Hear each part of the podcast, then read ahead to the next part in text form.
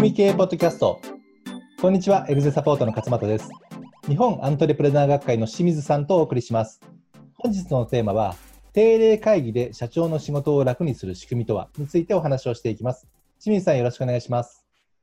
はいお願いします。はい。今回もね定例会議ということで前回のえー、ワンオンワンミーティングから引き続いて、はい、まあ、会議シリーズという感じなんですけれども、はいうん、前回のワンオンワンミーティングはね、その仕組み系の中では30年以上前からあの推奨されている仕組みのメソッドの、はい、えー、方法でやるっていうお話だったんですけれども、今回もその定例会議でのその仕組み系の中の、まあ、会議システムですかね、はい、その中の、まあ、一つのコンテンツであるというところだと思うんですが、うん、前回のですね、ワンオンワンミーティングって、あのすごい驚いたのが、この目的が人事評価とか交換のためのものではなく、うん、はい、ミーティングする相手ですね、社員の成長とか成功を支援するためのものですよっていう話が結構インパクトが大きくてですね、あの、うん、まあ、それの目的を一つ理解するだけでやり方とか、成果がガラッと変わるなっていうふうにそうですね。はい、まあ、今回のね、あの定例会議っていうことも、はい、多分あの、まあ、僕もねサラリーマン時代定例会議とかっていうのは毎週とか毎月とか、あのー、役職内とか全社会議とかっていろいろ参加はしてたんですけど、はいはい、中にはねこれ意味あんのとかありますよね。そうそう定例なのでなんかこう、はい、とりあとにかく、まあ、定例でやればいいじゃんみたいな感じで、うん、なんか目的がちょっとわからない。ただなんか報告会になってるとかね、はい、いろいろねあのー、よしあしあったとあったんですけれども、なんかおそらく、まあ、仕組み経営の中でも、その定例会議の考え方は違うんだろうと。ワンオンワンと同じように、はい、まあ、ガラガラ、ね、まるっきり違うんだろうということで、まあ、今回は、ねはい、その定例会議ということを手段として、まあ、社長の仕事を楽にしていくため、その仕組みっていうのを、えー、お話を伺っていきたいと思っておりますので、はい。はい、よろしくお願いいたします。はい、お願いします。はい、今日のテーマって結構面白くて、定例会議で社長の仕事が楽になるって、うん、なんか一見結びつかないそうなんですよね。はい。なんか風が吹けば桶屋が儲かる的な感じで。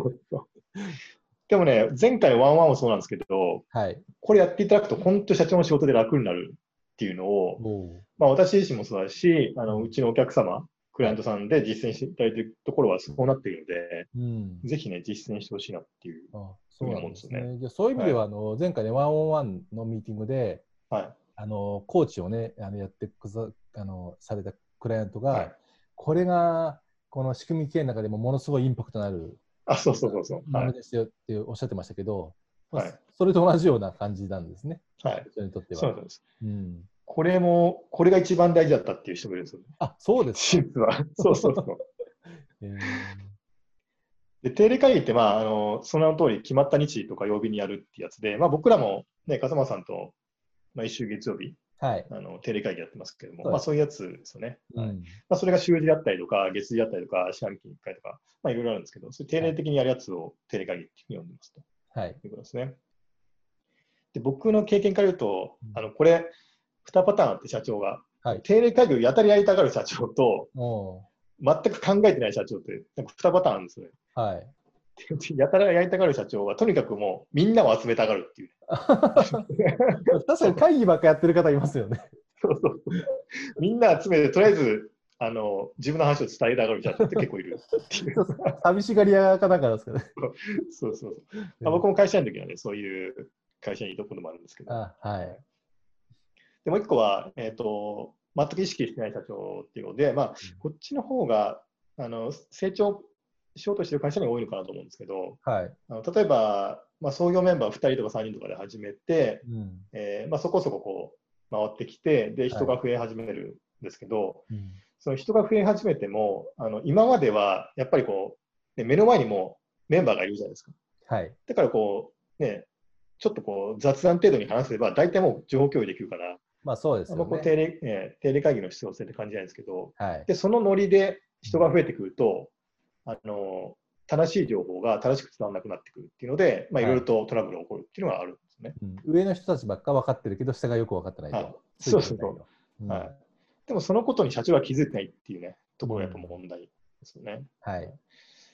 なんかあのネットとかでいろいろ調べていただくと分かるんですけど、この定例会議がさっきの勝松の話みたいに、無駄じゃないのって思う人って結構やっぱ多くて、うん、で、社長の中にも定例会議なんてやらなくていいっていう人もね、あの、いたりするんですけど、うん。まあ、その理由としては、まあ、大きく2つあるかなと思いまして、1つ目が、この、まあ、とにかく今メールとかね、チャットとかでも、いろいろコミュニケーションできますんで、はい。まあ、それでもう情報共有すればいいじゃんっていう、そうですよね。はい、がまずありますね。うん。でもう一個は、もうさっきみたいに定例会議じゃなくて、もう必要な時に必要な人とだけ話せばいいじゃんっていううん。こと？はいそうですよね。はいまあ、こういう意見もありますよね。とみんなこう忙しいから、忙しくてその定例で時間決められて奪われるのはちょっときついと。そうそうそうそうう。ん。はいまあ、そういう意見で、この定例会議って必要ないっていう意見もあるんですけど、まあ、はい僕らの仕組み系の考え方としては、定例会議ってやっぱやった方がいいっていううん。あのスタンスなんですよね。はい。で、これなぜかと言いますと、うんえー例えばそのメールとかチャットで済ませたりとか、はいあと、必要な時に必要な人と話せばいいっていうやり方だと、やっぱりコミュニケーションが、やっぱりどうしても俗人化しちゃうんですよね。コミュニケーションが俗人化。はい。うん。まあ、例えば、えっと、まあ、世の中にいろんな人がいますんで、はい。いろんな社長とかいろんな上司がいるので、こう積極的に自分が持っている情報を、うんあの部下とかに共有したい、なるほどす。る人もいれば、はい。あのあんまりこうそういうことを言わない人もいるんですよね。なるほど。自分が持っている情報とかっていうのを。うん。でそうすると、あのそういうコミュニケーションに積極的な人はどんどん、ね、話すし、はいメー。ルでも共有するし、チャットでも話すしっていうことなんですけど、でも一方でね、そのあんまそういうことが得意じゃないっていうか、はい。あの苦手な人はあんまり情報共有しないパターンの人もいるので、確かに。えそうすると、誰の、誰と一緒にやるかでも相当、うんその社員の情報量っていうのが変わってきちゃうとうんいうこと。共有度にね、差が出ますよね。そうそうそうう。んで。そうすると、なんか社員の中には、いや、そんな話聞いてませんよとか、あなんで教えてくれなかったんですか？みたいな話が出てきて、はい。でそれで会社と社員とのこう信頼が崩れていって、ああ、すごいなんかイメージ湧きますねの。はい、そうそうそう、うん文化がこう崩れていくっていうのがやっぱあるんですよね。はい。はいまあ、そういう意味で、僕らとしてはこの定例会議っていうのをちゃんと仕組み化して進めていくことで、うんそういうものが起こらないっていうのがあるんですよね。そうですよね。で、定例会議やりましょうではなくて、定例会議をしっかり化しましょうっていうお話ですので、そうですね。うんはいしいやり方でやりましょうと。そうですね。じゃあ、まあ、そのやり方とかもね、教えていただければ。はい。ははい。そうですね。まあ、定例会議を、じゃあ、やることでどういうメリットがあるかっていうと、うねまず一つは、はい。まあ、一つ目が、さっき言ったコミュニケーションの俗人化っていうのが防げるっていうのがまず一個目。うんで、で二つ目が、あの、やっぱりメールとかだと、あの、どうしてもディスカッションみたいなことが起こらない。あ、まあ、報告ですよね。一一方通行の。うん。はい。なので、まあ、基本会議の場っていうのはみんなの意見をこう結集してアイデア出したりとかするっていうのが、はいまあ主なね、目的なので、そういうのがえできるっていうのがまず二つ目。はい。あと、定例会議やることで、まあ、いいわゆる PDCA サイクルみたいなこう経営にリズムができるっていうのがあるんですね。経営のリズムっていい言葉ですね。はい、経営のリズムうんができるので、ちゃんとこうやるべきことをやっていくっていうことが、ね、ちゃんとできるっていう。はいまあ PDCA の、いわゆるそのスピード感っていうのが、はい。あの通常何もしなければ PDCA 早い場合もあれば遅い場合もあるっていうふうにバラバラだけど、はい会議をすることによって、もう一定の同じようなスピード感でこうリズムができて PDCA が丸っていはいう理解でよろしいですか、はい。そうですね。うんはい。それね、会議やらないとなかなか回らないと思うんですね。そうですね。はい。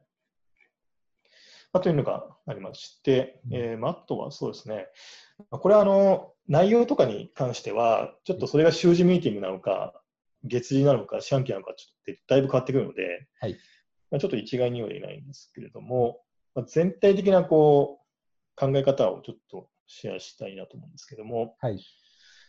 まず一つ目が、えー大事なのがこう、その会議のグラウンドルールって呼んでるんですけども、はい。その社内で行う会議すべてに共通するルールを決めましょうっていうのが一つありますと。はいはい、そのさっき言った僕の役職内の会議でも、その自然者的な会議でもそうだし、通常の毎日やるようなちっちゃい会議でもそうだけど、はいすべてに共通したルールを作るということですかね。そうですね。ああ、はいいいですね。はい。まあ例えばなんですけども、その会議に参加する人は全員が発言するとか、はい。まあその会議の最初にゴールを共有するとか、うん。まあ資料は事前事前に配布しておくとか、なるほど。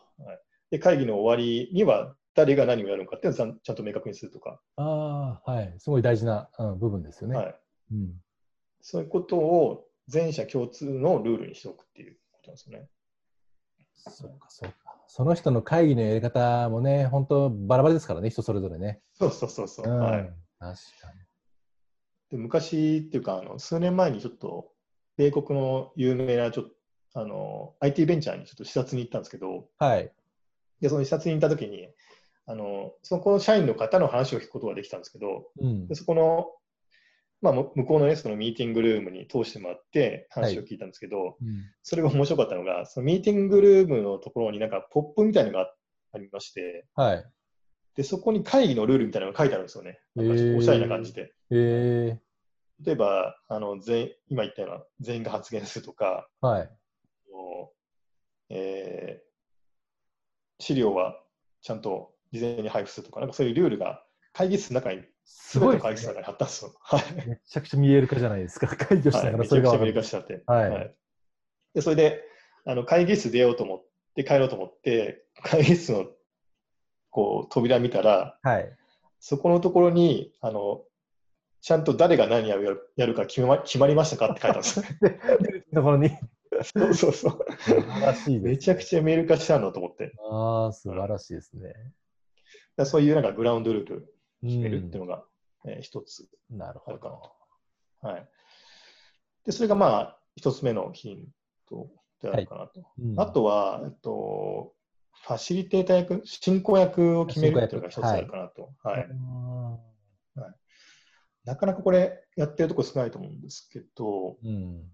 あの、まあ、例えば、そうですね、社長が参加する会議は大体社長が進めちゃったりする。そうですね、社長とか部長とか、そういうお偉い人が。はい。はい。はい。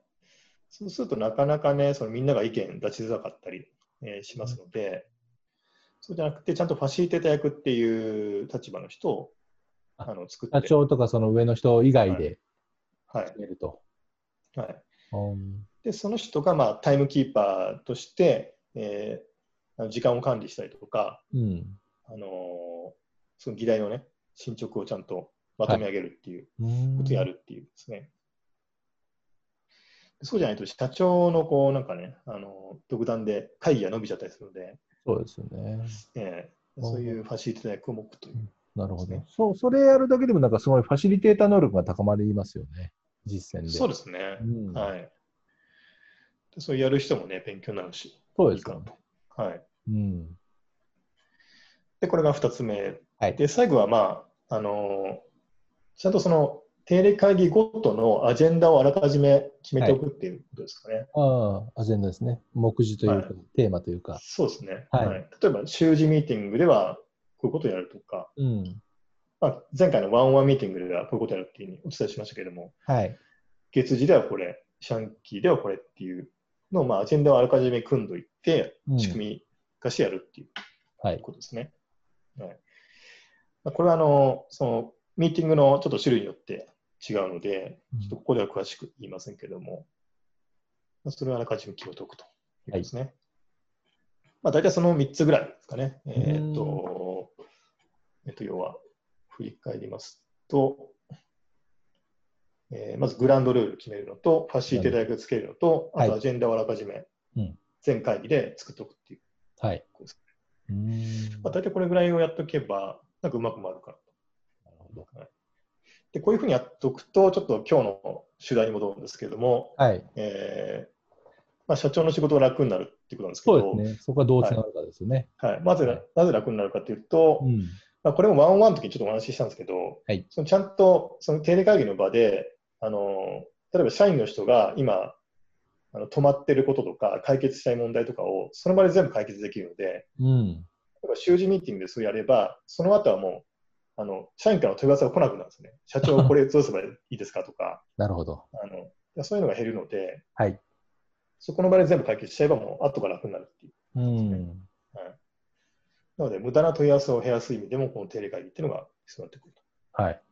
はいだそういうなんか、あれですね、そのアジェンダの組み方であるとかやり方も、あの今現在の課題を吸い出すようなもうルールにして、はいその場でフィードバックして解決するっていうような流れをあの、はい、自社の仕組みとしちゃえば、はい、その会議内でいろんな問題解決が進むと。